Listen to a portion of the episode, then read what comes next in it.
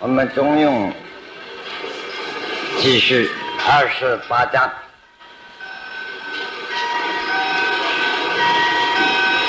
啊，现在这一章的开始是中庸的经过的大结论，先把道体中庸的终身精神，就是情，如何以情而达到。这个已经说过了。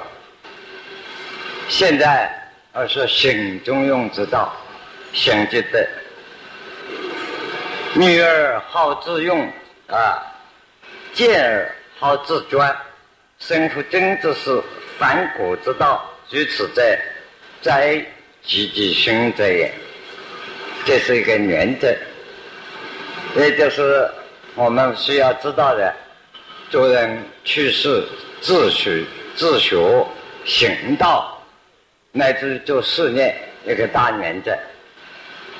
同时，由此可以了解《论语》所讲的，啊，所提到的，过去所在孟子所提到，孔子甚至实在。他说，一个人智慧不够，学问不够，女儿好自用。越笨的人越有自信，越觉得自己了不起，啊，呃，女儿好自用啊，这一句话，他是只讲一个原则。不过我们有这一句话，观察历史人物、古今中外的人，假设作为青年同学，加上十年读书、十年做人，慢慢去体会社会的接触多了。才发现许多人都犯了这个错误，女儿好自用，越是智慧不够的人，哎，他越认为了不起，而且啊，决心下得非常快，啊，而且办法非常多，那些办法、那些决心、那些思想都是非常笨，可是因为他笨，没有办法理解天下事物，非常自用，这就是。女儿好自用的结果，所以我经常引用《汉书》上啊批评火光啊，这个批评火光啊不学无术，所以即使火光啊，这个汉代的历史画一个时代啊，拯救了一个时代，创造了另一个时代。在汉朝的历史上有这样大的威风，结果史学家等一般人给他的评论还是四个字：不学无术，说他没有学问。因为没有学问啊，是无术，术不是手段，处理事情做人做事没有方法，不合章法。书就是学书了，是个方法。事实上，在研究汉代当时的历史，火光并没有那么差劲，并不是说不学无术。如果说要那个样子严格的研究的话，那么管仲也是不学无术。孔子虽然没有批评管仲那么差，但是他的话。拿到汉代来讲的话，也变成不学无术。因此，我们后世经常批评一个人物，啊，做人处事，尤其处理天下国家大事错误，经常引用是这句话：不学无术，这个人学问不够，所以处理不行。不过我今年以来发现啊，这个这句话，我说不学无术啊还好办，最怕是不学有术，那真难办。这是啊，加上自己做人几十年，接触到事物的结论。不学无术啊，他倒还老实些，那还是真女笨，真女笨好办，真小人很好办，伪君子很难对付。啊，真君子当然好办了啊！我这个真小人也好办，哎，真小人表明了我这个小人很好办，啊，那大家很很清楚，啊，所以就怕呢两样都不真，那么不学，学问也不够，脑子很灵光，办法很多。据我所了解，我们现代二十世纪的中国的社会是动乱。不是某一个地区，不是我们台北或者台湾或者只有中国，全是在都到达了不修无术的情况很严重。不修无术的情况，也就是孔子所说“女儿好自由”，这是所以这个思想中庸所引用，就是孔子在《易经》西传里头讲过的。一个人自大而才疏，理想很高，有的年轻人容易犯，志向很高，动不动要济世救人哦，啊，一学佛啊要度众生啊，自己都度不了，度什么众生啊？啊，这个自大而才疏，学问能力一点都没有，光是吹牛理想。这个孔子讲了好几条。在《易经》的西传，那么所以引证从中庸所讲的话，的确是孔子的思想一个路线。虽然这本书是他的生子作，他引证的路线的确很对。一个人女儿好自用，非常有自信，啊，很不客观，见而好自专。凭借，这就是说，自己没有相当的实际上的传能与力量，居在下位，啊，个性非常强，就这非常强，好自专。那这个专是就是现在包括主观、主见非常强。一个人假使具备了。这么一条的个性，已经是这一生注定是失败。两条啊，失败上面加失败，还有上面还有一大堆。生活真的是犯过之道。生在现代的时代，可是拼命想走古代的道路。对着你们同学们要是多学佛修道。是生活真知是三国之道啊！啊，那要是说拼命想走，什么都是生活真知是三国之道。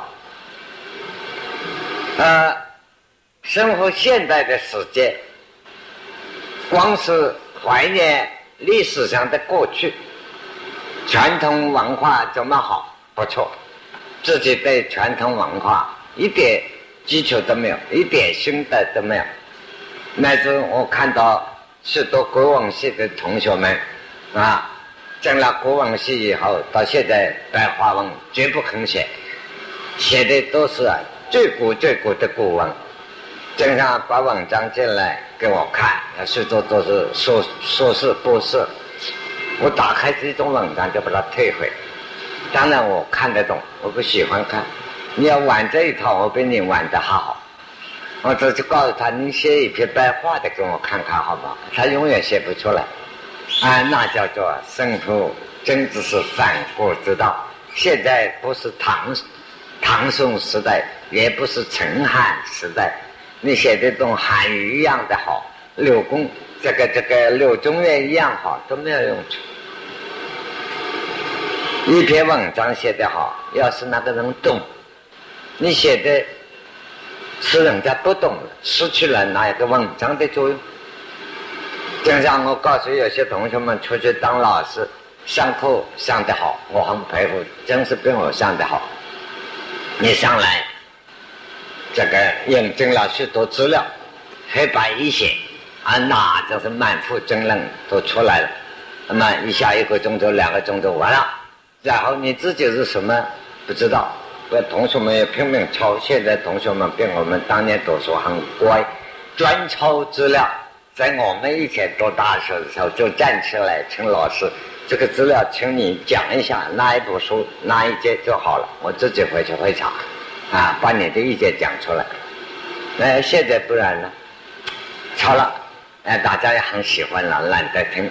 听完了以后呀，五十分钟，啊，两次黑白一洗，铃子一按，哎，下台一鞠躬，都可以回去。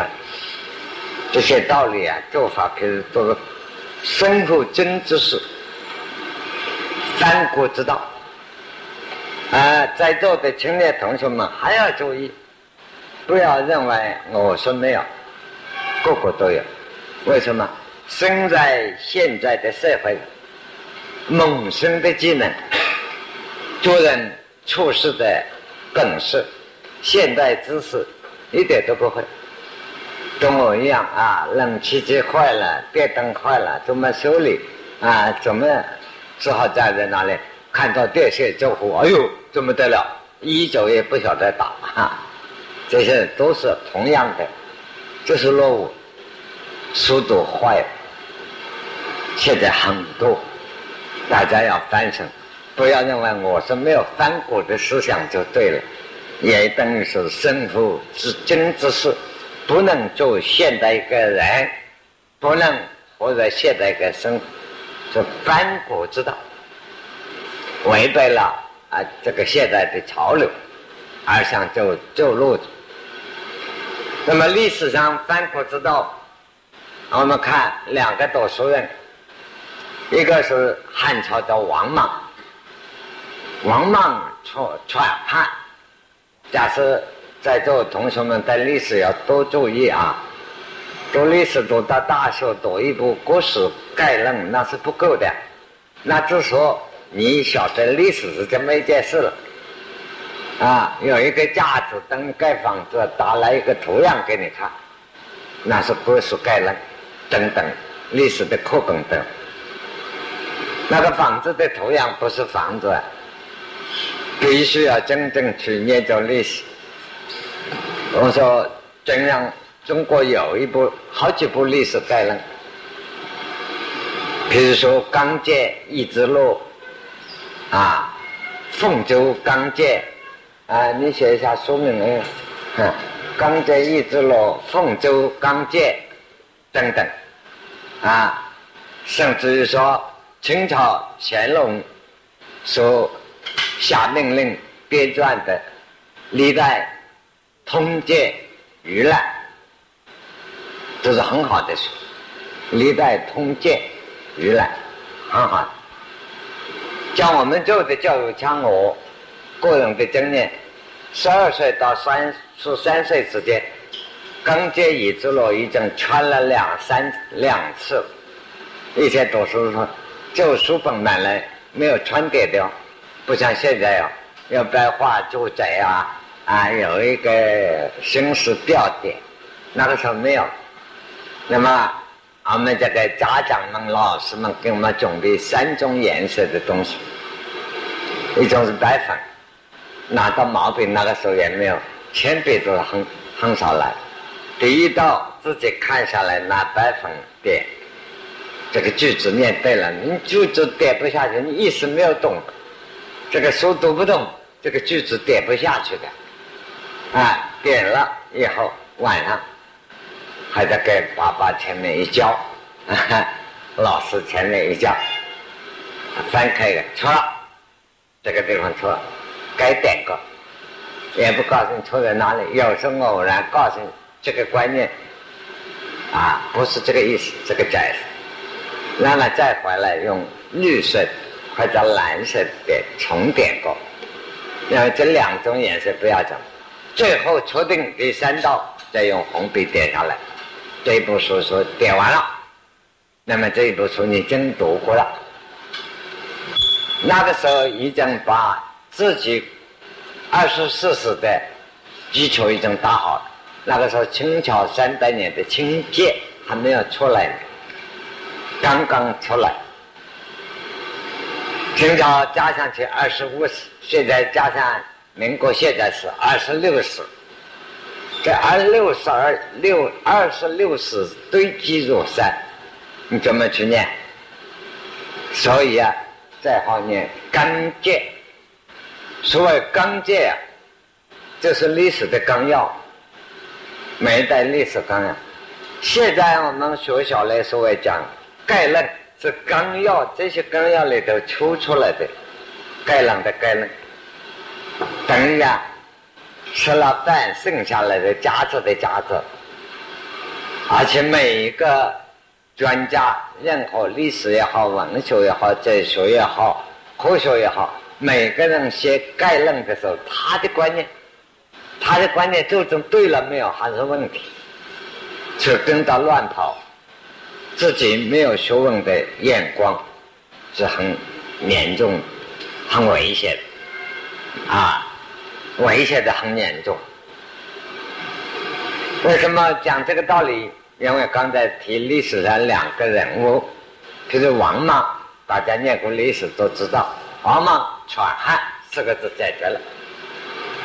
为什么篡汉？篡汉呢？曹海想当皇帝，那么王莽的思想呢？王莽的作为呢？不知道。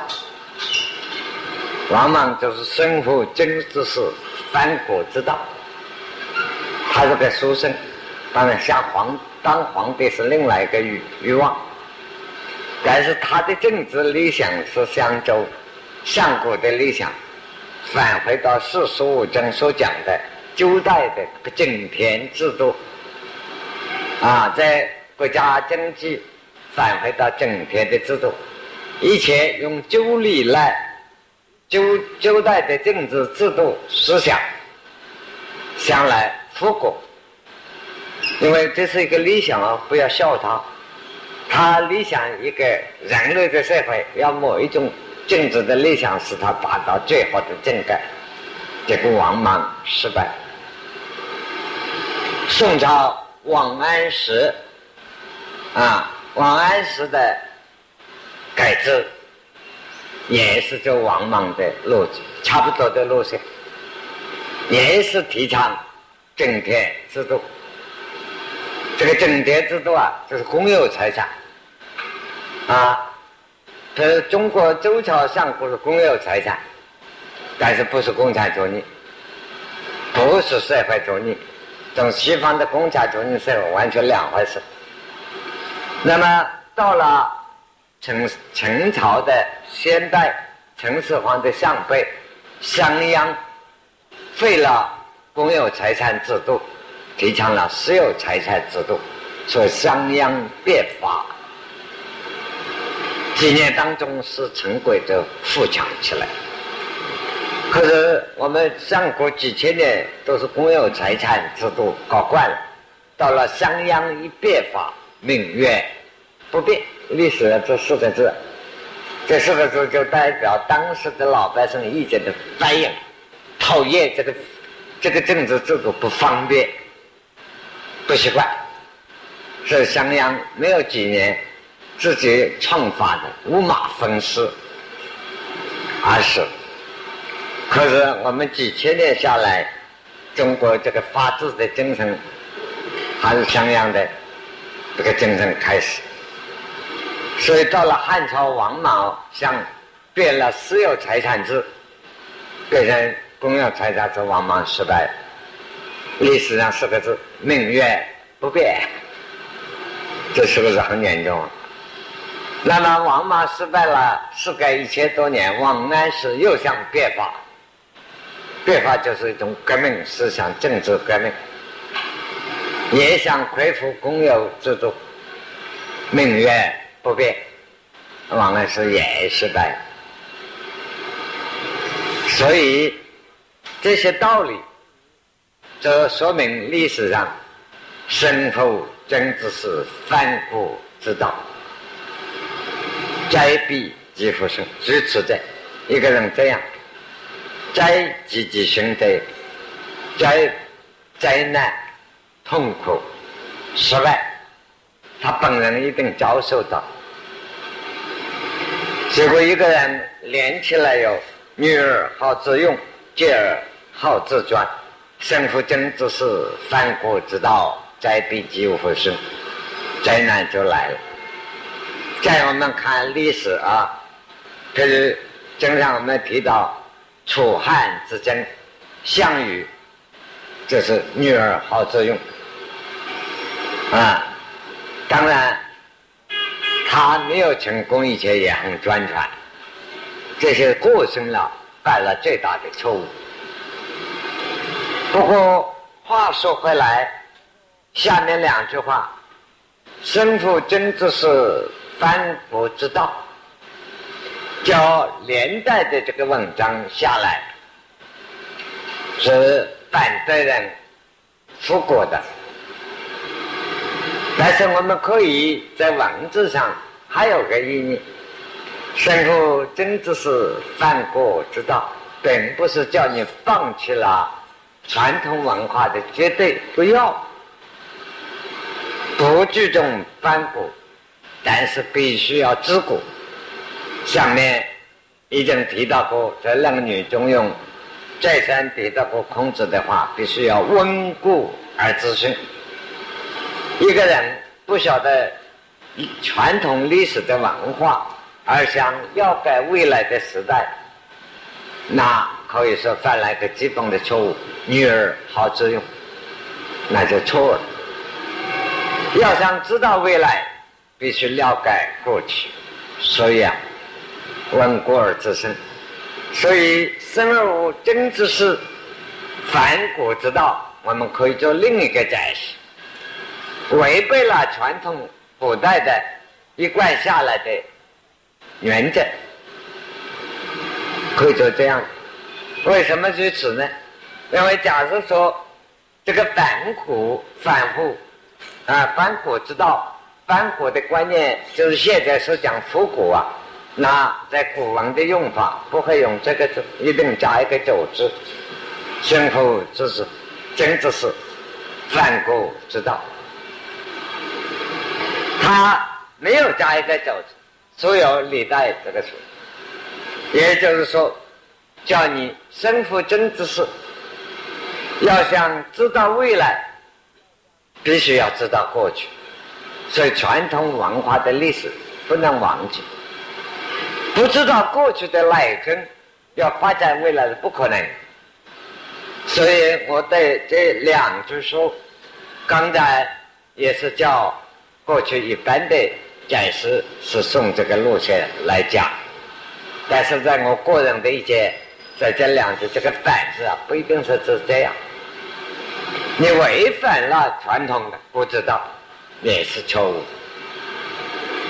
这就是我们小的时候，刚才我给诸位听的同学们介绍，我们小的时候比你们还小，那你们都小孩，小时候对一二二三年级的时候，大家都要读个课外读本，《三字经》啊，《千字文》啊，还有一个呢，所谓真光。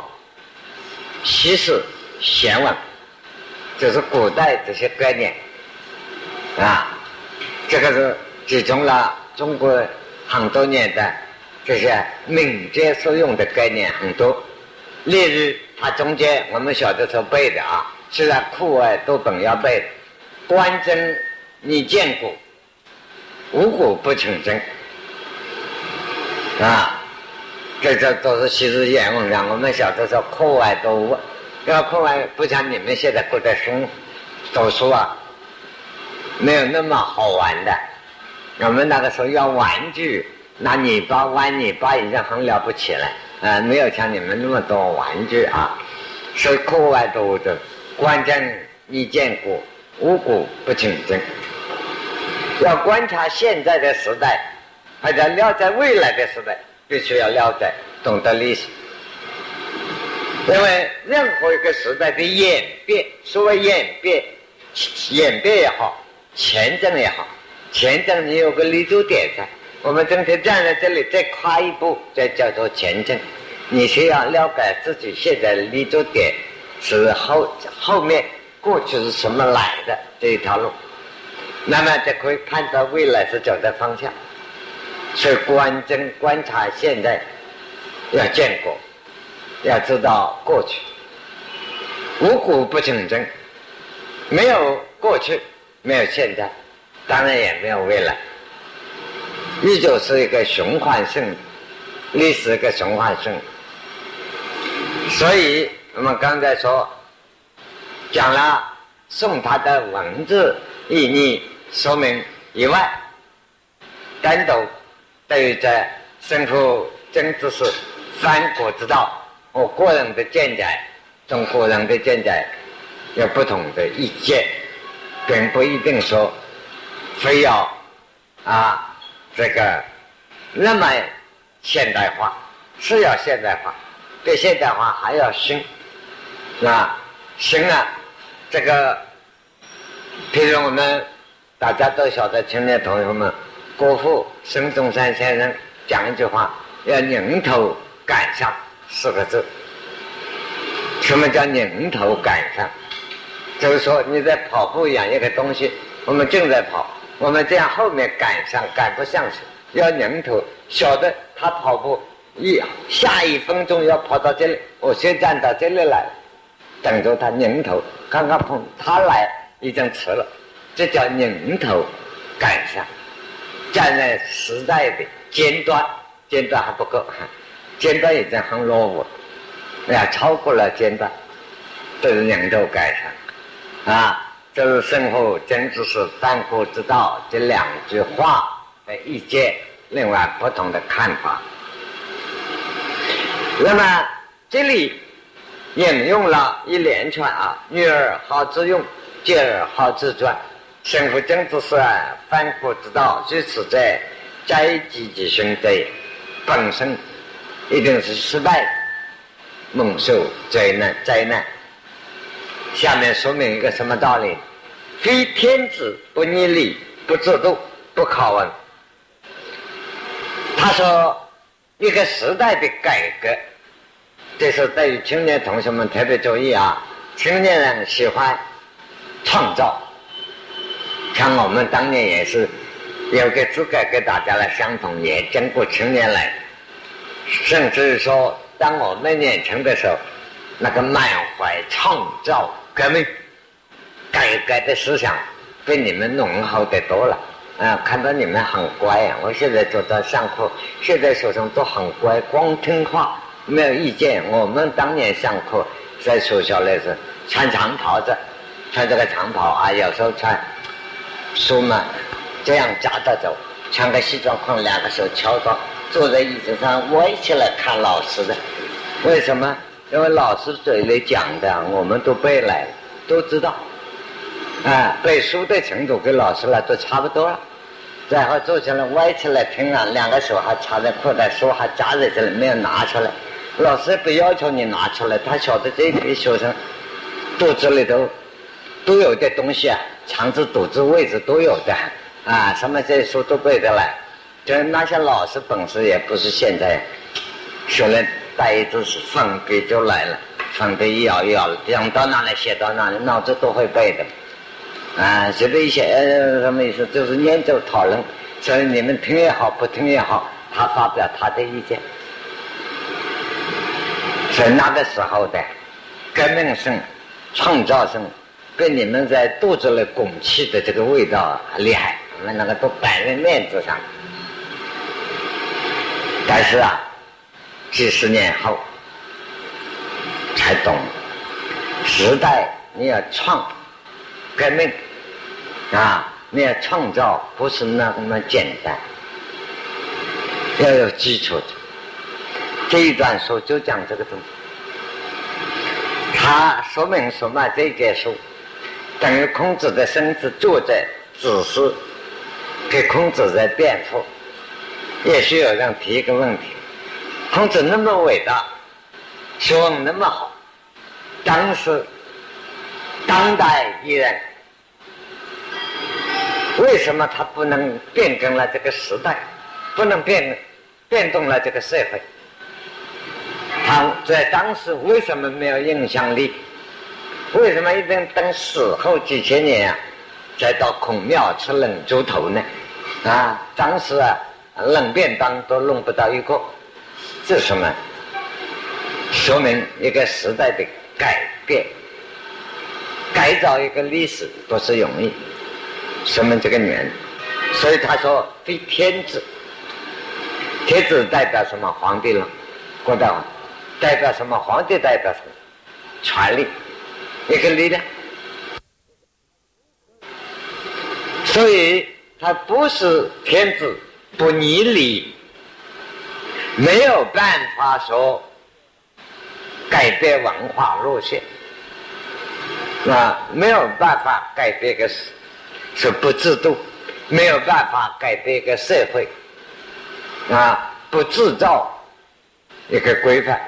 所以我们现在讲制度，制度两个字就出在中庸，啊，自立。就是建立各种的规范，政治的规范呐，啊，社会的规范呐，经济的规范呐，教育的规范呐，这教育的那方法不考啊，而且他是没有在，也没有办法，尤其在古代没有这个财力考据上古的人类文化史究竟怎么演变。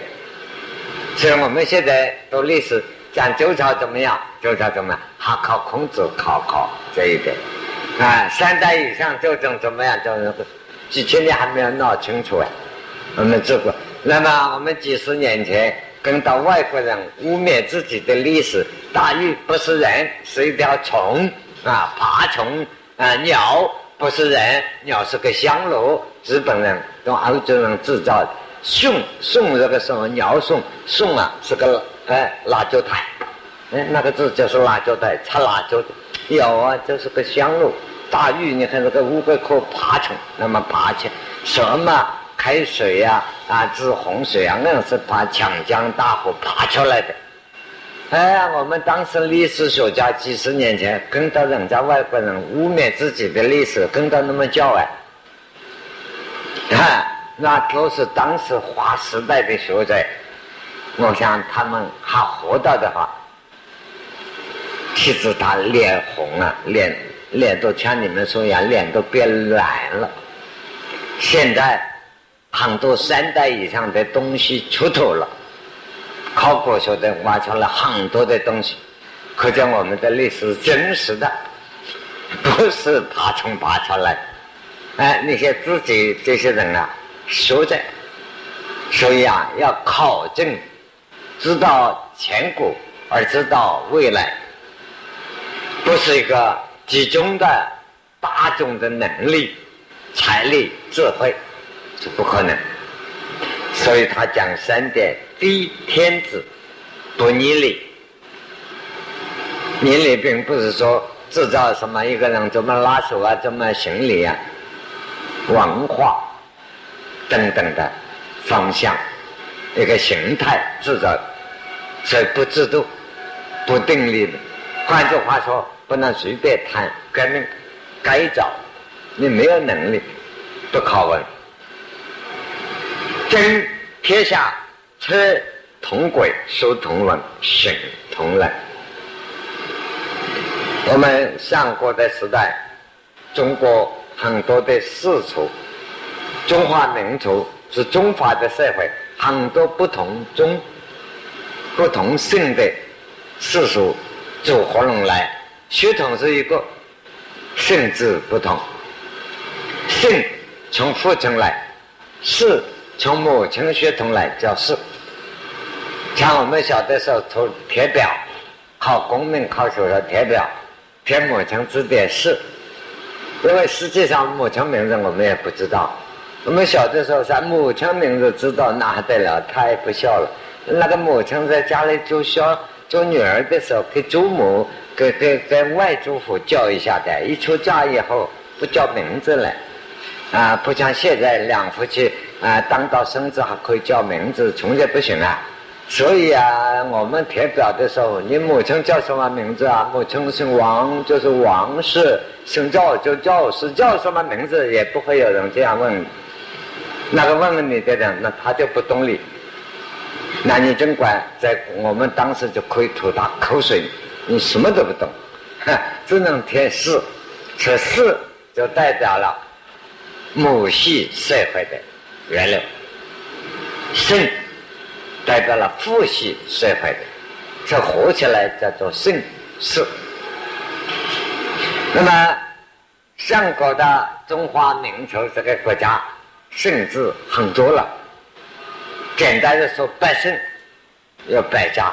实际上，现在我我们晓得有一万多姓不同，有许多姓我们根本见都没有见过啊，甚至古里古怪都有啊。这个到了陈那个时候，文字言语不同，性质不同，交通的关系，隔一条江，隔一座山，不大通往来，文字言语都不同。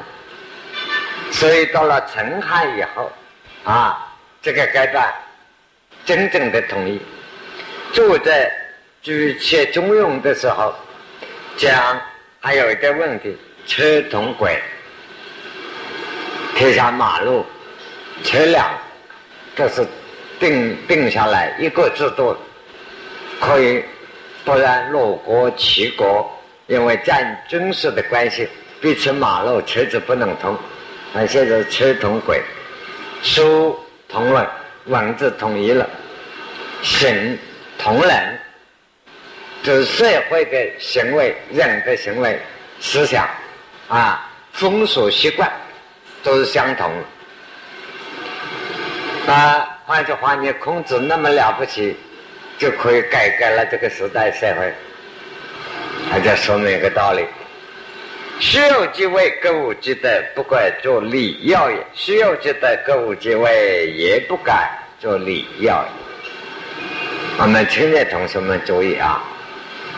一个人有学问、有抱负，不一定一生看到成功；但是一个人要有事业，不一定事业不一定是在现在的社会看不到成功。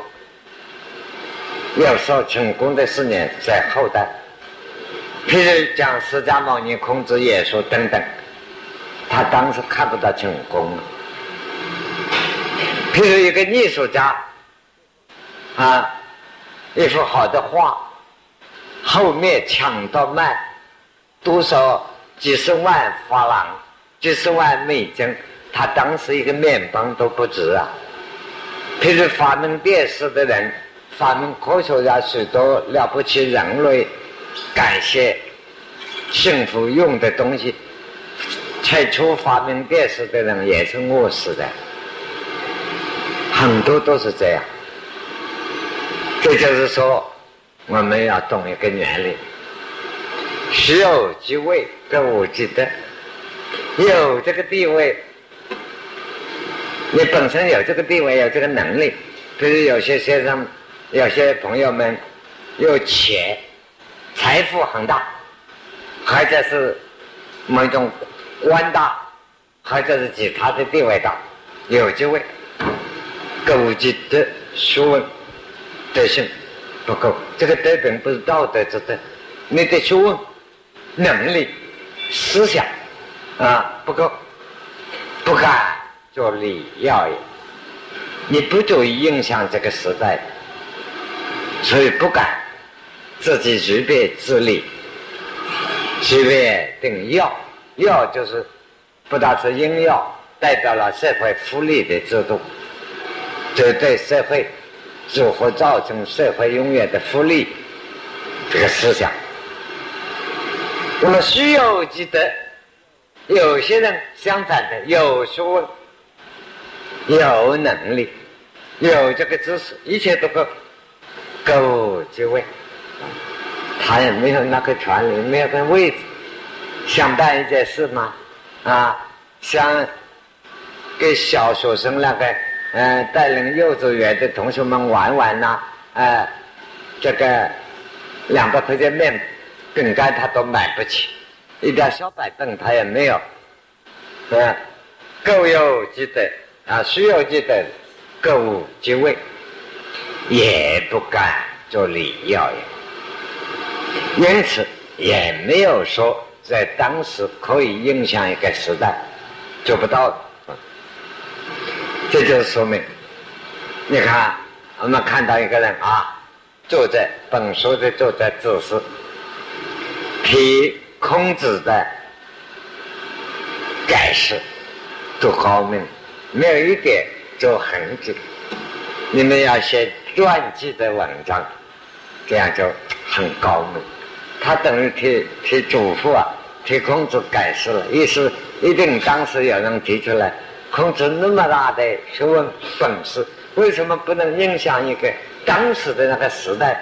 结果还是啊，就有两国到去坐到飞机啊，有时候还坐不起飞机啊，徒步旅行，便当也吃不上啊，乃至人家笑他的茫茫然是上家之犬呐啊。那个前路茫茫，就像那个狗啊，没有主人家养了，找不到主人家门口在哪里，在外面变成了野狗乱跑。这句话骂得很厉害。那当面讲孔子茫茫然是上杂之犬呐，那个狗找不到主人家那么可怜，你看他多惨。为什么道理呢？他身子高，说一个原则，就是这个道理。这里我们要了解，一个人要创业，不管你做生意也好，做学问，能力才具要学问，有学问有能力啊，那还要那个胃。所以大家说爱算命啊、看相啊、研究易经，易经就说明两个东西：食胃。这就是实，就是现在讲运气。比如我们现在冷气机啊装在这里，这计时，现在大家很欢迎它。可冬天开冷气机，恨不得想把它打破了。它需要得计位啊，不得计时，这个冷气机失去了作用。那么得计时，现在需要冷气机，冷气机来了。不对机位，把冷气机倒转来将装在楼顶，每个人头顶都吹得感冒，那个位置不对了，失去了作用，这个冷气机也屁用都没有。所以啊，人生一切的思念，就把握时间空间，得这十位，得不到时间空间啊，那你就做你的学问正在。道德正在，不求现生的成功。还有一点最成功、最高远的道路，在未来的时代历史上永远的是成功。那么，要花了很大的代价，什么的代价？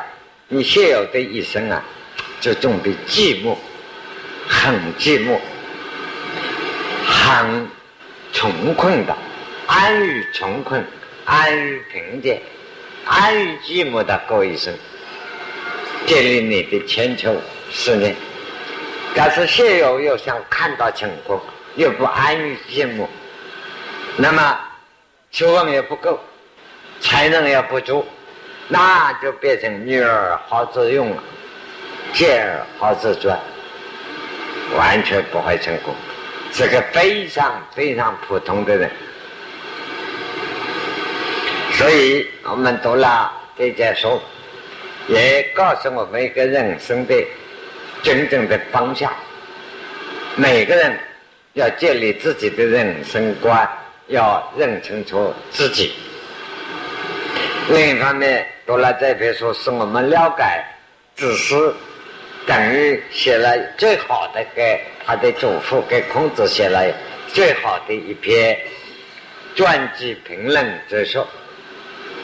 写的非常清楚，但是没有一个是替他祝福、辩护，事实这样一个事。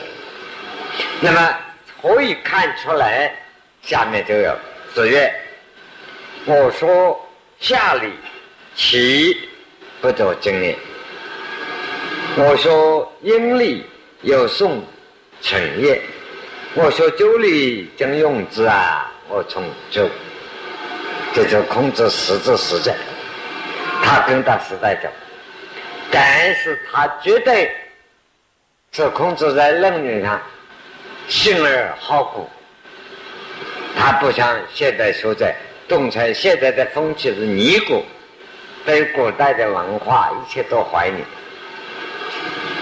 跟孔子路线相反，他们是好古，信而好古，因为古代很难考证。保留太多。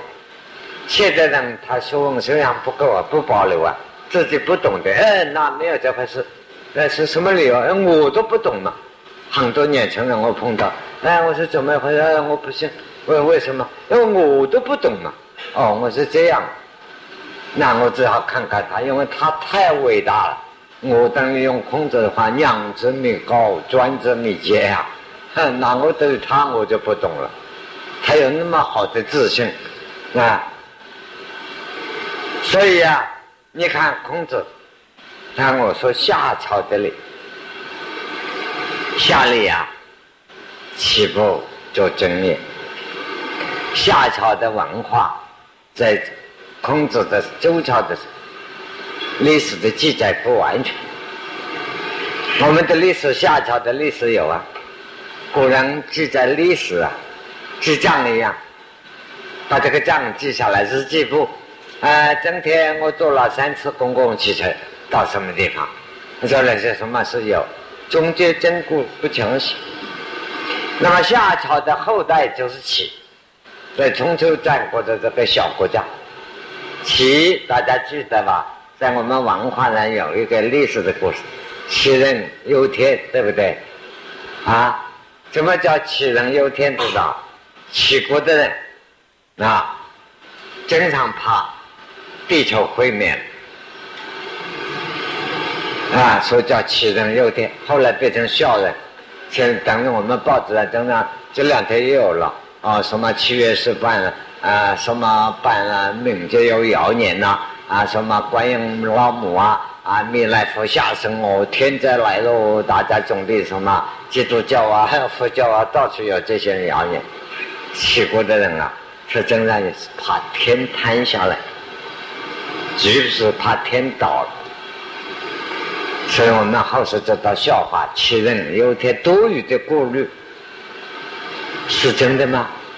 多余吗？一点都不多余。杞人为什么忧天？因为齐国人是夏朝的后人，夏朝我们的文化天文研究的最好，就那个时候的科学文化的资料没有。已经过了这个地球物理的变动，认为有大灾难。这个地球物理天体的变动，随时有大灾难，所以啊，养成了杞人忧天。他随时顾虑到气候的变化与地球物理的关系。等于现在的科学家，很多科学家担心的比我们担心啊。我们还是担心明天怎么办啊？明年怎么办？科学家担心啊，北极的冰山现在热度增加了，融化的很厉害呀，这个地球马上要毁灭了。所以说，科学大科学家最后都神经病，愁死了。他听我们愁，替人类愁，杞人也是这样一个路线，所以叫杞人忧天。那么孔子说，我啊研究夏朝过去的文化。我沿着我们文化的来源，齐不走经历，他齐国人啊，虽然是夏朝的后人，可是啊，所知道自己祖宗的文化太少，没有办法去考证，所以在夏朝一代，孔子说我还在保留怀念。虽然相国的文化是非常好，是自己的祖宗的文化啊，但是他做到，我还在怀疑。可是不像现在说这样，一怀疑说，哎，这个没有，我不相信，假的。孔子不讲这个话，啊，所谓多问缺疑，就是他做学问的态态度。有怀疑地方，他说我在怀疑，他一定保留态度，因为有一天证据发现了，不是这样一回事。你很多人，啊，我们先休息。